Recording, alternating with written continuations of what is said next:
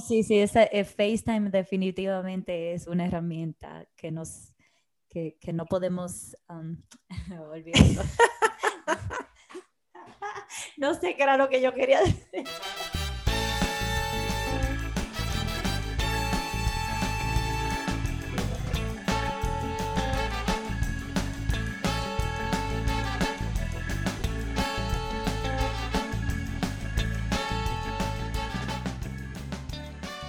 Esto es Un Ratito entre Mamás, un podcast de tres amigas donde nos juntamos a relajarnos y conversar sobre los retos y aventuras que nos trae la maternidad. Yo soy Patricia, mamá de Catalina y Sebastián. Catalina tiene seis años y Sebastián tiene tres. Yo soy Estefania, mamá de Logan Kay, y Logan tiene dos años.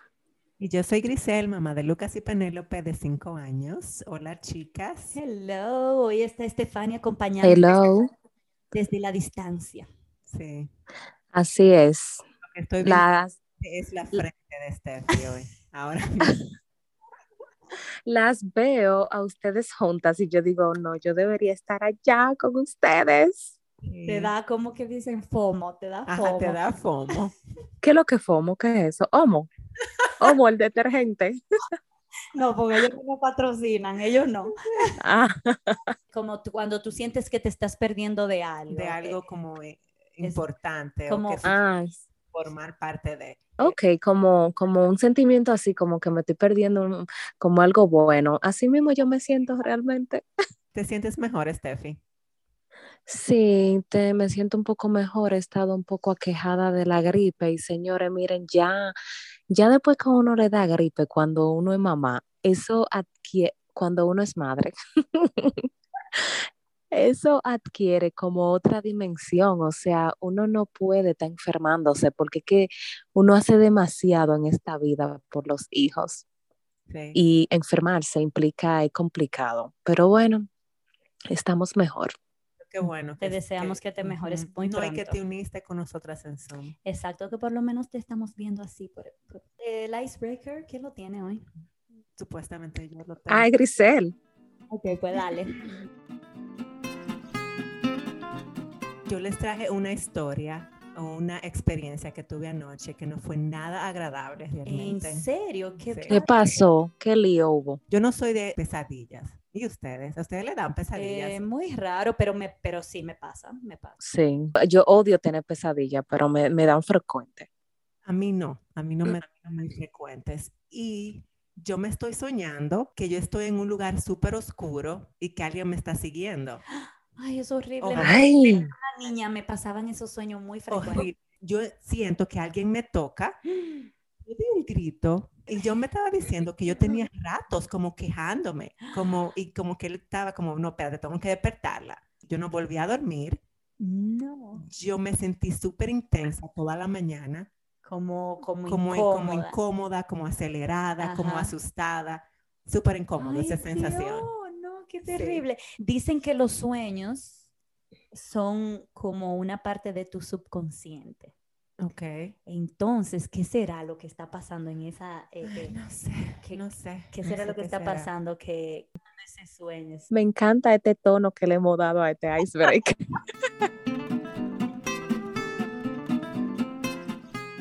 Ok, entonces en el día de hoy vamos a estar hablando de un tema que nosotras tres tenemos aquí como mamás, tenemos en común y que yo sé que también tenemos en, en común con muchas de nuestras oyentes. Y es el hecho de que estamos criando niños multiculturales, ya sea por un motivo o por el otro. Empezando con ese tema, yo estuve leyendo que hay diferentes tipos de, mm, de como de escenarios que se dan cuando tú estás criando multicultural, o sea, de, ¿qué significa criar multicultural? Entonces, pudiera ser, por ejemplo, el caso mío, mi esposo es dominicano, yo soy dominicana, pero estamos criando nuestros niños en otro país. Nuestros niños nacieron en otro país, entonces lo estamos criando con ambas culturas. El otro escenario es como el escenario que tienen tú, Grisel y Estefania, que tienen esposos ex de otros países, son dominicanas y están criando en otro país que no es, el, que no es República Dominicana. Y hay un último escenario que pudiera ser como personas que ambos padres son de una misma nacionalidad, están viviendo en su país, sus niños nacieron en ese país, pero por elección están criando, introduciéndole otra cultura a sus niños. Por ejemplo, yo conocí el otro día un muchacho aquí en Utah que es eh, americano, es estadounidense, su esposa es estadounidense y él fue a hacer una misión en Brasil. O sea que él habla portugués porque aprendió en la misión portugués y como que quedó muy enamorado de la, de la cultura brasileña y del idioma y él le habla portugués a oh. sus niños oh, y solo su esposa le habla en eh, inglés. Pero no es solamente el idioma, él le ha tratado de introducir como muchísimas cosas de la cultura brasileña a sus niños, como la comida, eh, la, música. muchísimas cosas. O sea que, pero él, como está tan interesado en esa cultura, le introduce. La ha adoptado.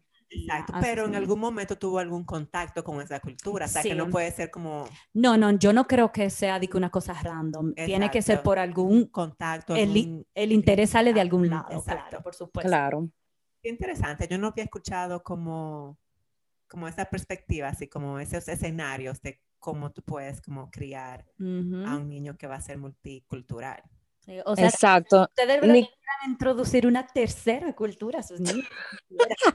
tú, por ejemplo, Estefania, tú, tú también pudieras introducirle... El italiano. Exacto. Eh, cosas de la cultura. Sí. Ah, es verdad, o sea, eh, eh, Estefania no está criando en dos culturas, en tres, porque tienes contacto con tu abuela, con tu papá que están allá. Ellos hablan con Logan y yo, por ejemplo, a veces le hablo en, italiano a él, pocas veces realmente, pero eh, como, como frases específicas, yo, yo se las digo en italiano y, por ejemplo, Ken le dice a Logan como, mira, tú sabes que tú tienes una cuarta parte. italiano y como tu abuela y tu bisabuela, tu abuelo, primos están allá y como que él le habla. Claro, no sé si Logan entenderá, creo que no, pero él le dice como tú tienes una parte que no es solamente americana y yo acuérdate de la dominicana también.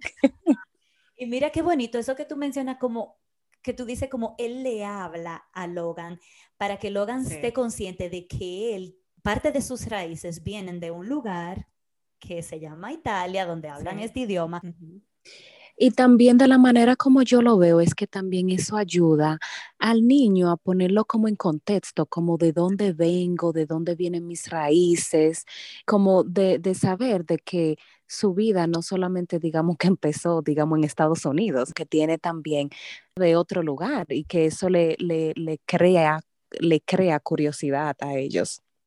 Y yo creo que eso es lo más importante, como o lo más bonito de criar, cuando nos tenemos la oportunidad de criar niños multiculturales, es esa, crear en ellos esa curiosidad y ese deseo, ese interés de conocer. De, conocer de esa otra cultura que mi mamá o mi papá es, o mi abuela o mi abuelo. Entonces eso es como lo, lo, bonito. Y lo que yo encuentro que cuando tú lo haces de una manera que lo celebras, el niño como que se muestra más interesado o más curioso de saber de dónde soy, de dónde vengo, de dónde sí.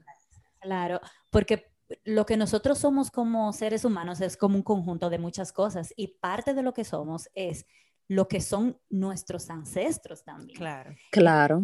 Por eso es tan importante de que ellos sepan de dónde, de dónde ellos vienen. Claro. O sea, que sus raíces también están, un pedazo de sus raíces están en otro lugar. Y también yo pienso como que hay, hay comportamientos que también tú puedes identificarlos porque quizás es cultural. cultural. Totalmente. Entonces eso claro. puede influir y que tú puedes identificar, oh sí, Lucas se comporta así, porque yo ese mismo comportamiento me contó mi abuela que mi papá y mi mamá tenían. O sea que también eso puede ser una manera como de, identificar. O no, o como que culturalmente también una población tiene como unas características tú sabes, como que dicen, ah, los italianos, por ejemplo, los italianos son de tal y tal forma, los dominicanos son de tal y tal forma. Y yo no sé si a ustedes les pasa, pero en mis niños yo puedo identificar cosas, como que oh, yo digo, como, eso es dominicanísimo. Y, y, tú sabes que también, por ejemplo, Logan hace cosas que la mayoría, cuando él se pone como a gritar y a ser súper bulloso, que nada más lo mira y dice dominicano. Pero que dicen eso de los italianos, ¿eso es verdad? ¿O eso es...? Sí, sí, se parece mucho realmente en cuanto como a la algarabía y hablar alto, sí. Entonces ellos, a pesar de que se están criando aquí, realmente tienen sus características que son como muy, muy de esa otra cultura. Sí. sí. Y entonces yo estoy curiosa por saber si ustedes, no sé, cuáles, cuáles han sido los retos más comunes que ustedes han tenido criando niños multiculturales, porque como tú dices, Patricia, las, la, la casa de nosotras tres es diferente. Eh, de la manera como lo hemos estado haciendo, lo que queremos hacer. Entonces, ¿ustedes han tenido algún reto con eso? Muchísimo.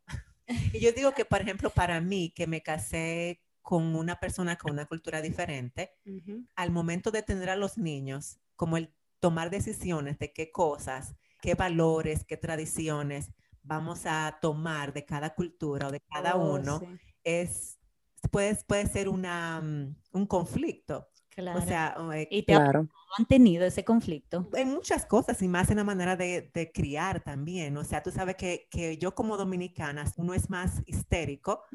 Claro, sí. Por ejemplo, y John es más tranquilo, más laid back, como que no todo es un alboroto.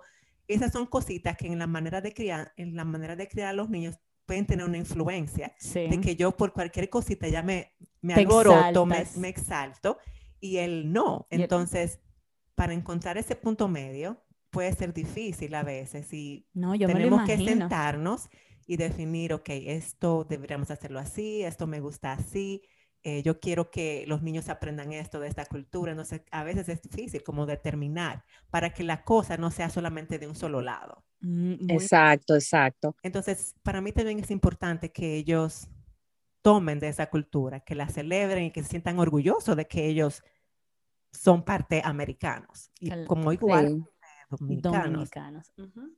Tú sabes que también ha sido un reto para mí. Tú sabes que en República Dominicana, o sea, uno como latino, las horas de las comidas son como más sagradas, tú sabes, como más intencionales. Y la comida, que hay que comerse toda la comida. Y como que son tres comidas al día. Y, ¿Tú entiendes? Y es como que uno le da mucho énfasis a eso.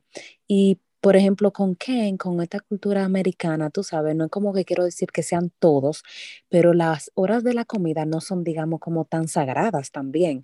Pero también otros retos que yo he tenido es como, ok, ¿cómo voy a balancear? Por ejemplo, lo del lenguaje en la casa. Por ejemplo, yo a Logan le hablo solamente en español a él. Pero, por ejemplo, hay veces que yo tengo que hablar con Ken y decirle como, mira, vamos a ponerle por lo menos los muñequitos en español, tú sabes, y, y, como ese, esa balanza, porque yo sé que él va a aprender su inglés, pero yo quiero que aprenda su español también. No, claro, eso es parte de, de la cultura, de ser un niño multicultural, es de tenga la oportunidad de saber dos idiomas. Y no, y que tú mencionas eso también, ya yo lo he dicho mil veces, que ese ha sido uno de los desafíos más grandes eh, el, idioma. Las primeras palabras que los niños, mis niños dijeron fueron en español.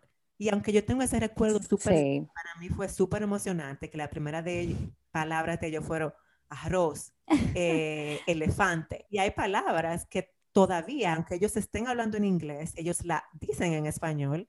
Por ejemplo, mamá, I want avena. ¿Te ah. entiendes?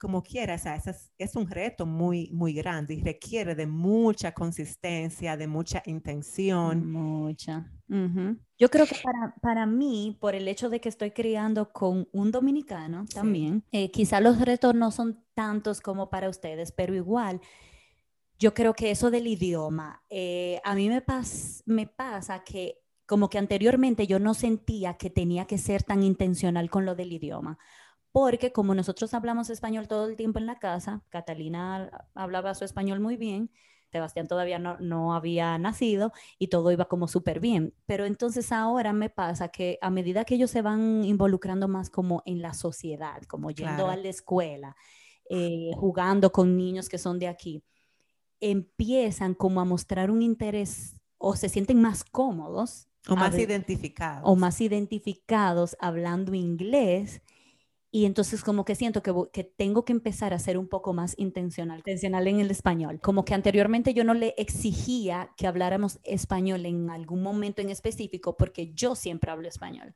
pero como que ahora yo estoy todo el tiempo hablando en español y ellos están todo el tiempo respondiéndome en inglés.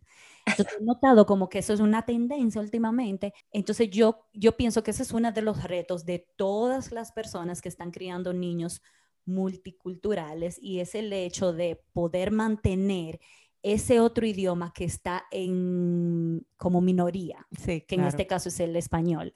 Entonces, eso, eh, el idioma es el reto número uno. Y eso me lleva como al otro reto que es como mantener, o sea, yo creo que es un reto mantener esta cultura que es la minoría, en este caso la dominicana, inculcársela, que ellos se mantengan conectados a esas raíces, pero que al mismo tiempo tú seas lo suficientemente respetuosa de esta cultura en la que ellos se están criando. ¿Por qué? Porque en el caso de ustedes, ustedes están con Ken y con John, que a lo mejor ellos se van a encargar de una manera muy natural de mantener la cultura americana, pero en el caso de nosotros que somos los dominicanos los dos, es como que recordar siempre, sí, somos dominicanos y nuestros niños tienen sangre dominicana y queremos que se mantengan conectados a la cultura dominicana, pero ellos nacieron en este país, están compartiendo con personas que son de este país, socialmente están desarrollándose en este país. Entonces, como que hay que recordar siempre que debemos ser respetuosos de esta cultura y que también se merece, esta cultura también se merece un espacio en nuestra casa.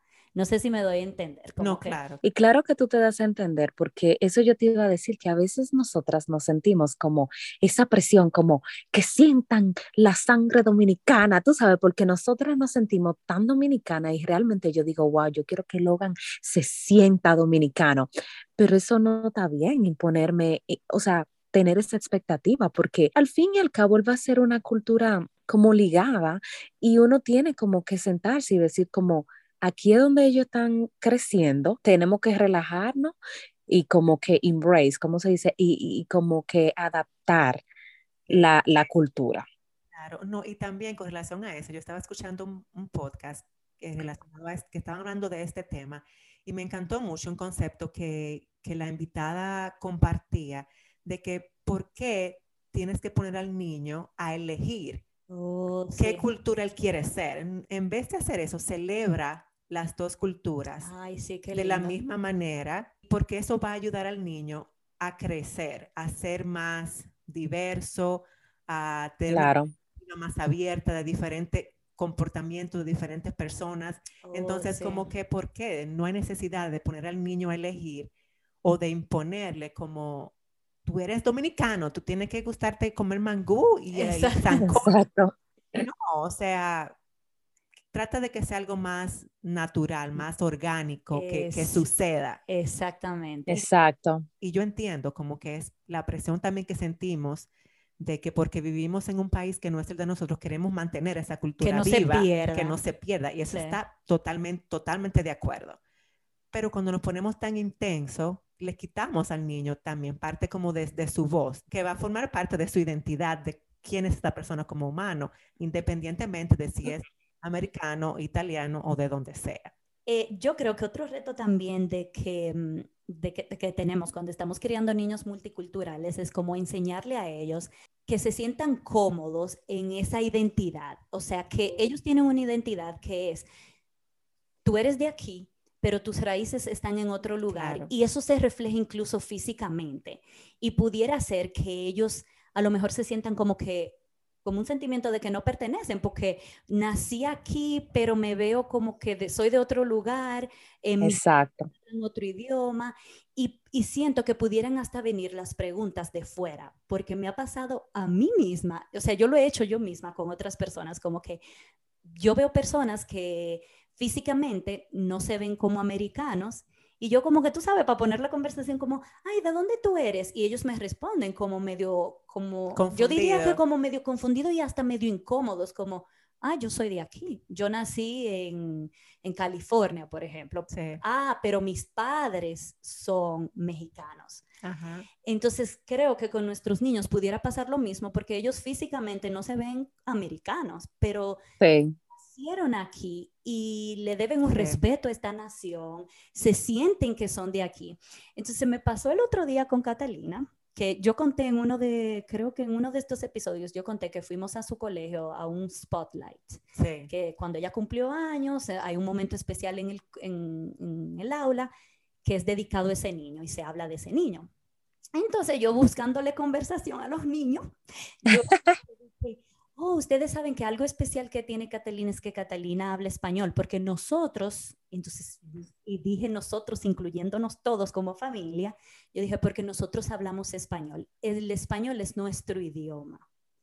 Y Catalina, mi amor, delante de todo el mundo, y la profesora y todos los muchachitos, me dijo, el español no es mi idioma. Me lo dijo en ah. inglés. El español no es mi idioma, mi idioma es el inglés. Y yo, ay, Dios mío. ¡Ay! recójanme, por favor. Recójanme. Y yo, entonces yo, con mucho respeto. Y con postura. Y con postura. le dije, oh, oh, Catalina, ¿en la casa hablamos español? Sí, hablamos español. Y todos los muchachitos ahí, oh, em, ¿tú entiendes cuando yo te hablo en español? Sí, yo entiendo cuando tú me hablas en español. Y tú hablas español también. Sí, yo hablo español. Ah, ok. Entonces, eso es lo que le estoy queriendo decir a tus amigos. Que wow. que tú entiendes español, eh, pero sí, yo sé que tú también hablas inglés. Entonces, como que en ese momento yo lo sentí un poco, me sentí incómoda, me sentí muy incómoda y como medio como hasta triste, como conchale, que ella se siente avergonzada de que ella hable español. Pero después yo me puse a pensar, probablemente no es eso, probablemente es que yo quise en ese momento meterla a ella en un grupo específico. En una caja en la que estoy yo y está Luis Miguel, porque nosotros nacimos en República Dominicana, hablamos español y el inglés lo hablamos de chepa, pero ella no, ella nació en este país, Va a una escuela donde, va a una se, escuela habla donde se habla inglés. Sus amigos, eh, la mayoría hablan inglés. Entonces, puedo entender como que fue un momento incómodo para ella y, y, siento que eso le puede pasar a ellos mucho, incluso cuando vayan creciendo y en un futuro le va a seguir pasando. Se van a sentir que quizá lo estamos encajando en un grupo donde ellos no se sienten parte identificados, y o identificados. Pero realmente eso es lo que tú estás diciendo, o sea, a mí me ha impactado eso porque es verdad. Por ejemplo, hay veces que yo le digo, mira, Logan, tú eres dominicano, tú sabes, como que, como que se, métete eso en la cabeza. Pero realmente eso no está correcto porque eso no es como respetarle su individualidad, lo que lo que como él se quiere identificar en un futuro, tú sabes, como que uno lo expone a, a la diferente cultura, a los diferentes idiomas, pero realmente está de ellos de que naturalmente lo quieran aceptar. Pero también, como que no quiero que esto se confunda también, como que estos comentarios que estamos haciendo que se confunda con que vamos a descartar esa otra cultura, o sea, todo lo contrario. De hecho, yo ese día hablé con ella también y le dije, Catalina, y de hecho, le dije, de ahora en adelante te digo que yo creo que vamos a tener que hablar un poquito más de español, porque como dije al principio, yo no le, se lo exigía mucho, porque ella era muy buena en el español, pero ahora estoy viendo esa tendencia, como que se siente más identificada con el inglés. Entonces, como que sí, hay que seguirle inculcando esa otra cultura, el idioma sobre todo, porque el idioma es algo que si no se practica, se pierde. Claro. Ya que hablamos de los retos, algunos de los retos que se nos eh, han presentado, que se nos pueden presentar criando eh, niños multiculturales, ¿cuáles son los beneficios? Porque hay muchísimos beneficios, pero en su familia, en su nido familiar, ¿cuáles han sido esos beneficios de criar a sus niños multiculturales. Para mí son los viajes para la República. Exactamente. tener casas. Tener esas, ese lugar vacacional. Donde Exacto. Ya lo sabía, ya todo el mundo lo espera con mucho amor, mucho cariño. Mira, mi, mi razón principal es como que te abre la puerta a tantas cosas. Por ejemplo, Logan no hubiera nacido si yo no hubiera sabido inglés. Ah, exactamente. Exacto. Exacto, porque yo vine aquí a este país por una beca a estudiar, pero eso fue porque yo guayé mi yuca estudiando inglés. Entonces, gracias a ese idioma, yo tuve toda una ventana de oportunidades. Claro. Ah, eso es cierto, te abre muchas oportunidades. Y Grisel, tú mencionabas algo ahorita que yo creo que es uno de los beneficios y es que cuando tú le estás introduciendo dos, dos culturas, también lo estás como entrenando a que sean personas más abiertas a aceptar otras, otras culturas, a, aceptar... A, ver, aceptar diversidad. Exactamente. Exacto. Y también uno de los beneficios que yo veo es que cuando tú introduces al niño otra cultura, también otro idioma, tú ayudas a que el niño también sea empático, tú lo obligas un poquito como a salir un poco de su zona de confort y porque le provee otra perspectiva, le provee otra manera de ver la vida, que hay un grupo de personas que no tienen tal vez la misma creencia que tú, no hablan de la misma manera, entonces eso como que, que lo ayuda a, a, no sé, como a tener la mente más abierta y más como que acepta el otro. Otra de los de los beneficios que yo le veo como eh, en mi caso, por ejemplo, que yo en esta otra cultura eh, a la mía, y es como el poder determinar cuáles son esos valores o esas tradiciones que ambos queremos implantar a nuestros niños o enseñarles, no hay tanto implantar, pero enseñarles. En Navidad, por ejemplo, para poner un ejemplo de que ellos no hacen esa cena de Nochebuena. Y para mí es lindo como inculcar o como empezar esa tradición que yo traigo de la República de que tú haces una cena, todo muy lindo. Tú te pones lindo, yo me te pongo, cambia. te cambia, cambio a los niños y se, todo es más, más formal, más bonito. Entonces, a John le ha encantado tomar eso, eso lo ha ayudado a él a, enriquecer y a formar esas tradiciones. Entonces, qué lindo es que tú puedas unir esas dos culturas y crear tus propias tradiciones que van a ser de tu propia familia, que no tienen necesariamente que ver con que tú seas de un lugar o de otro, sino que tú estás creando esa, esa nueva tradición en base a cómo tú fuiste criada quizás o en base a cómo a la cultura de tu país. Sí, y, y como que tú tienes esa oportunidad también de coger lo mejor de cada cosa. Exactamente. Claro, y, ustedes se acuerdan que, que los 27, como para la independencia, que nosotros hicimos la cena con la banderita y también lo del carnaval, eso es algo súper chulo. Ahora que ya tú mencionaste eso del 27 y todo eso, ¿qué cosas hacemos para crear exactamente el balance entre ambas culturas y de introducirle cosas de ambas culturas? Exacto, pero bueno, por ejemplo, yo nada más le introduzco cosas de mi cultura, a quien que se encargue de introducirle lo que él quiera, pero claro, o sea, debe de haber una conversación, pero por ejemplo, con la de la comida, yo a Logan le doy, tú sabes, yo le doy su frito, su moro, como que con la comida es una manera como muy evidente de tú enseñarle un poco de la cultura. Para mí, sabes que yo soy de libros, como comprar libros que reflejen la cultura dominicana, súper chulo, me ha funcionado muchísimo. Por ejemplo, yo tengo unos libros que se llaman, eh, que se tratan como de que la abuela se mudó a los Estados Unidos y su nieta quiere saber todo de la cultura, de dónde viene su abuela. Entonces, la abuela viene de una isla también y es súper lindo, los niños le encantan y cada vez que contamos esa historia, por ejemplo, ellos dicen, oh, la abuela vive en una isla eh, viven en la República, o sea, como que ellos conectan. Para mí los libros es la, la forma como perfecta para tú eh, introducirle lo que sea que tú quieras introducirle, cualquier tema del que tú quieras que tú, eh, introducirle a tus niños. Los libros son perfectos. Esas llamaditas de FaceTime. Las llamadas. Wow. Esas llamadas, eh, visitas también al país, como que no, no descuidarse uno con eso, de ir y que ellos vean y enseñarle, exacto, enseñarle dónde tú naciste. Y tú sabes que yo hago mucho, yo le hago muchas historias a mis niños, como de, ah, cuando yo era una niña ah, en República Dominicana, ah, porque qué, entonces de ahí de esa historia viene siempre algo como, ah, no, porque en República Dominicana la gente tal y tal cosa o en República Dominicana lo que se usa es hacer esto o lo otro. Como esas cosas que son diferentes de aquí, que yo puedo destacar en esa historia que yo le hago, se lo cuento. Y, ellos siempre están súper curiosos. como, ¿en serio? ¿Y cómo tal y tal?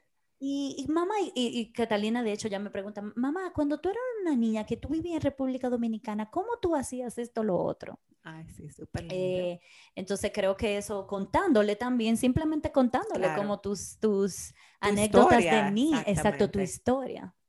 Otra cosa también que, o sea, que personalmente yo estoy súper agradecida y que yo encuentro que ha ayudado a mantenerme conectada es tener amigos. Ah, nosotras, sí. Exacto, tener, tener amistades de tu cultura. Por ejemplo, para los niños ha sido grandísimo el hecho de que ellos tienen amiguitos que también hablan español como ellos. Claro. Más identificados, más interesados, más curiosos en aprender y en hablar el español. Ahora, por ejemplo, un 80% del tiempo que ellos tienen de televisión es en español. Entonces, ya ellos lo piden, por ejemplo, y es, yo siento ese cambio después que ellos se están relacionando con niños también que hablan español. Y no necesariamente tienen que ser dominicanos, pero con niños que también hablan ese lenguaje minoritario que tú quieres que ellos aprendan. Sí. Sí. Eh, que Grisel, lo que tú dijiste me parece súper interesante lo, cuando tú mencionaste lo de las llamadas por FaceTime, porque para mí esa es, una, esa es una manera que yo le enseño a Logan de la cultura, como yo lo pongo a hablar con mi tía, con mi hermana, con mi hermano, con mi papá, con mi abuela, con mi prima, o sea, con todo el mundo. Yo, miren, miren a Logan aquí, yo, mira, saluda a tu prima, saluda a tu tía, tú sabes. Entonces, como que yo quiero que él tenga esa conexión constante y enseñarle que la familia es unida y que los primos se buscan y los abuelos, porque por lo menos aquí en Estados Unidos yo no veo necesariamente como que uno tenga esa conexión tan cercana, digamos, con los tíos o con los primos. Entonces yo quiero inculcarle eso. Entonces a cada rato una llamada. Yo, miren aquí, saluden. que tú sabes que mm, hace mucho que no lo hago, pero una cosa que yo he hecho con, con los niños también es como viajar a República Dominicana sin viajar. Porque no podemos ir a cada rato. De hecho, en los últimos cinco años nada me he movido una vez. Entonces, eh, hemos hecho como viajes, como eh, nos cambiamos, como que Catalina tiene un vestido de, típico, ah. entonces le ponemos ese vestido y nos montamos en el avión, entonces yo pongo en YouTube un, un avión aterrizando en Santo Domingo o en Santiago. todo. Exactamente. O sea, que ustedes viajan literal con maleta. No sin la maleta, pero que nos montamos en el avión y que llegamos y como ver eh, lugares que son típicos de República Dominicana, famosos como o, históricos. Y eso lo hemos hecho de hecho con otros países también. Hemos ido a la India, hemos ido a China. Qué ¿Cómo? Yo voy a tomar idea de Sobre todo en la pandemia lo hacíamos mucho, porque ya como que ahora, tú sabes, los horarios están más ocupados, pero en la pandemia, que estábamos ahí como en la casa todo el tiempo, lo hicimos mucho. Y a Catalina le encantaba, sobre todo la parte de ponerse ropas, como que cuando fuimos a la India. Qué chulo. ¿sabes? No fue muy bueno, pero un tatuaje de esos que se hacen en la mano, no me acuerdo cómo se llama. Jena, Jena. Entonces, eso es una buena idea, como si tú estás en otro país que no, no, tienes la oportunidad como de viajar muchísimo a tu país, como dar esos viajes em, virtuales, virtuales y ahí imaginarios. Imaginarios y ese día comen comida dominicana, ese día Ay, muy chulo. Eh, y aprendimos también de, o sea, ese día yo le enseñé la, la bandera de República Dominicana, eh, hasta el himno, eh, bailamos un merengue, tú sabes como que hacer todo eso. Y sabe que en esa misma línea, algo que, que, yo siempre hago con mis niños, que a ellos les encanta, es enseñarles fotos y videos de cuando ellos estaban en, República. Dominicana, o por ejemplo, fotos de ellos con sus abuelos, con sus primos. Es como decirle, mire, ese es tu primo, ese es tu tío Roberto, o este es tal, y como preguntarles, como, ¿quién es este? ¿Quién es este? ¿Te ah, recuerdas de este? Como mantenerlos conectados, como con, visualmente, porque el niño también es muy visual, visualmente con, con esas fotos, esos, esas experiencias, esos momentos que ellos crearon cuando estaban en ese lugar. Claro, porque una parte también de, de mantenerse conectado con la cultura eh, son esas personas que lamentablemente están lejos. Que juegan un papel sumamente importante en, crear a un niño multicultural, claro. O sea que sí, excelente. Esos, esos álbumes, abrir. Y ponerle su musiquita también. Claro, que en su merengue. Ay, Catalina, mira, no hay mucha esperanza, no, la veo como medio pieza. su merengue, pero no, no, no nos rendimos. Exacto. Ahora que tú dices eso de no nos rendimos, yo siento que una parte muy importante es ser consistente, que aunque veamos que el niño no sienta mucho interés a veces, no nos necesariamente desencantemos, y esto me lo digo a mí misma, porque mm, me desencanto a cada momento y me pongo, a, me pongo triste, qué sé yo, pero sé consistente, porque eso va a requerir de un poquito más de intención y esfuerzo, porque no vives, porque aunque, aunque queramos crear una balanza, no, la balanza se va a ir más para un lado, porque, por ejemplo, mis niños comparten más con la familia de John. Ellos conectan más con sus tíos que viven aquí porque los ven más Por supuesto. Entonces, aunque digamos como que queremos crear una balanza, es un poco difícil porque ellos viven más aquí. Pero si mantenemos esa consistencia, esa intención, entonces sí, ellos van a sentirse en cierto momento identificados o por lo menos sentirse orgullosos de que ellos también forman, parte. de otra cultura. Me gusta eso, la consistencia, como todo en la maternidad. Claro. Trabajo duro todos los días. De sol a sol. Exacto. nadie trajo una frase. Eh, Tú seguro que tienes una, Grisel. Exacto.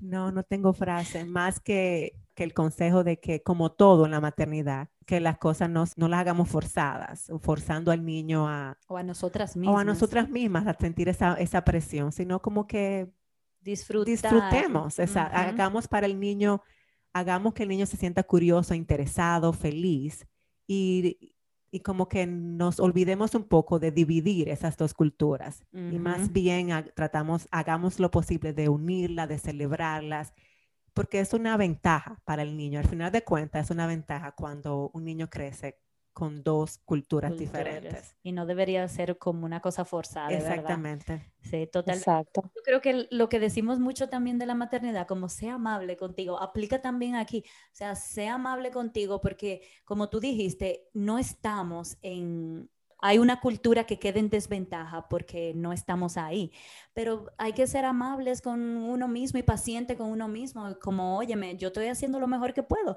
yo, yo le sigo introduciendo eh, la cultura y, bueno, ya como que está en manos del niño, como tú dijiste, como ir cogiendo de una y de la otra y crear su propia identidad. Claro. Y con eso cerramos, ¿verdad? Sí, Estefania. Claro, yo creo que desde Herriman por allá, ¿tiene algo que agregar? No, yo creo que ustedes lo han dicho todo maravillosamente bien. Eh, me ha encantado este tema porque realmente es como la realidad que nosotras tres y muchas más, millones y millones, viven. Entonces, nada, o sea, mi consejo es que sigamos inculcándole amablemente y así que el niño se sienta presionado, porque realmente es cuando creamos eh, curiosidad, cuando lo hacemos divertido, es que como que ellos se van a interesar realmente. Y nada, gracias por escucharnos. Eh, les invitamos a todos ustedes que nos escuchen por Anchor, Spotify y Apple Podcast. En todos ustedes si pueden suscribirse con la campanita o darle ahí a suscribirse para que los episodios le lleguen de primero, que así recién servidos les llegue em, de primero. Y también que nos sigan en nuestra página de Instagram y Facebook, Un Ratito Entre Mamás Podcast. Bueno, pues lamentablemente llegó hasta el final. Hasta un próximo episodio será. Así es. Bye bye. Ok, gracias.